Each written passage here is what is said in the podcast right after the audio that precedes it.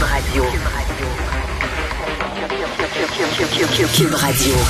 En direct à LCN. Comme à chaque matin à 8h45, on rejoint Richard Martineau dans les studios de Cube Radio. Salut Richard. Salut Audrey. Hey, t'as vu ça? La caisse de dépôt, on a donné 193 millions de bonnies à la performance aux employés de la caisse de dépôt Ouais. alors qu'ils ont connu la pire année depuis 2008.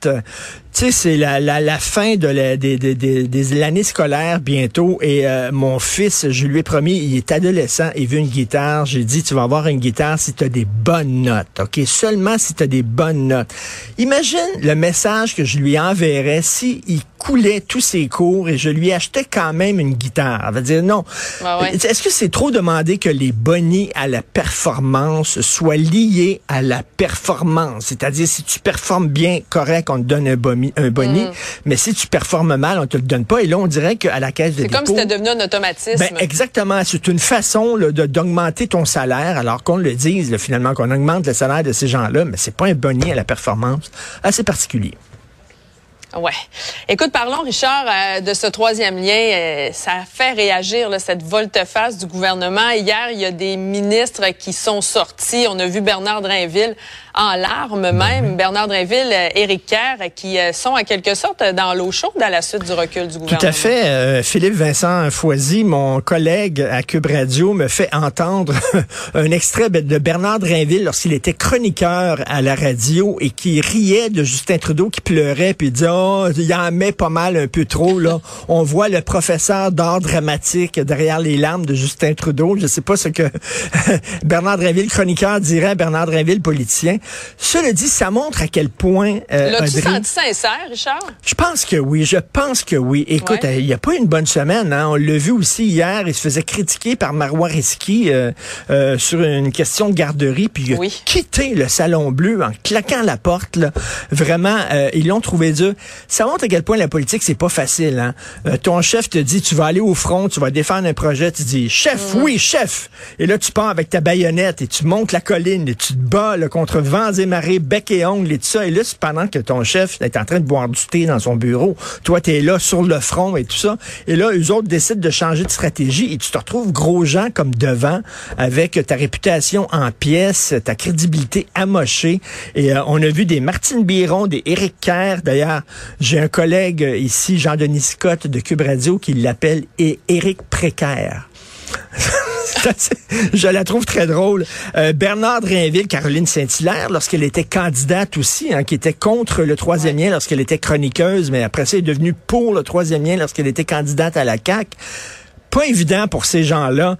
Euh, Éric Kerr, la question, c'est comment il va falloir, comment il va se regarder dans le miroir? Euh, quand même, il avait mis son siège en jeu. Il avait dit Oui, qu'elle allait se battre jusqu'à sa dernière goutte de sang, etc.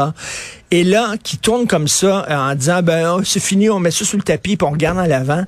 Tu sais, s'il allait vraiment au bout de ses arguments, s'il était cohérent avec lui-même, il démissionnerait. On rappelle Kerr, lorsqu'il était dans l'opposition, disait lorsque des gens se font élire sur la base d'une promesse et qu'ils renient leur promesse, les électeurs devraient avoir le droit de le révoquer, de le sacrer dehors et avoir de nouvelles élections. C'est lui qui disait ça. Comment il fait pour se regarder dans le miroir aujourd'hui et continuer? Monsieur Kerr, s'il était cohérent, devrait démissionner. Mais bref, ça montre à quel point le jeu de la politique, c'est pas toujours facile.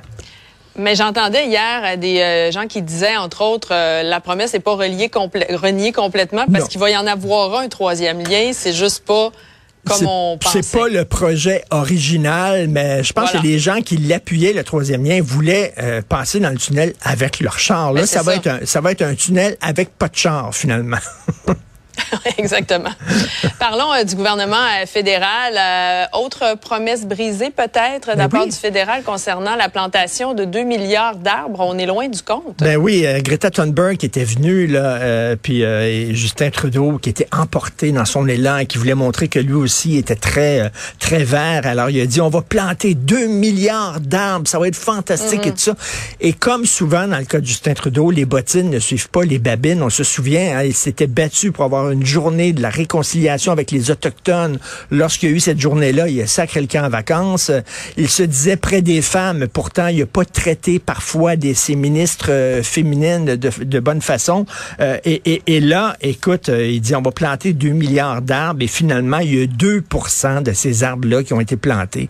On y arrivera jamais. Et la même chose aussi, il avait très critiqué Stephen Harper au point de vue de sa politique internationale. Et quand il a été euh, élu, M. Justin Trudeau, il a dit, le Canada est de retour. Canada is back sur la scène internationale et on va jouer le jeu là, avec nos partenaires et tout ça. On a appris cette semaine que le Canada ne mm-hmm. pourra pas payer sa participation à l'OTAN. Hein? Et euh, donc, il a dit, ben, on n'arrivera pas à payer ça, la dette qu'on doit à l'OTAN. Et là, les partenaires sont pas contents parce que l'OTAN, c'est comme quelqu'un qui, tu as un parapluie au-dessus de ta tête. Tu vas être protégé par tes partenaires. Mais là, ils nous tiennent le parapluie au-dessus de notre tête, mais on veut pas payer notre partie du parapluie. On dit, on veut être protégé. Mais là, ils disent, ouais, mais il faut que tu payes 15 pièces pour le parapluie. Non, non, on n'a pas l'argent pour le payer. Donc, finalement, même cette promesse-là non plus n'a pas été tenue par, euh, par Justin Trudeau. Donc, au point de vue des promesses reniées, c'était une grosse semaine quand même, cette semaine. Effectivement. merci Richard. Bon euh, week-end tout le monde. Une belle fin de semaine. Merci. On s'en parle la semaine prochaine. Salut.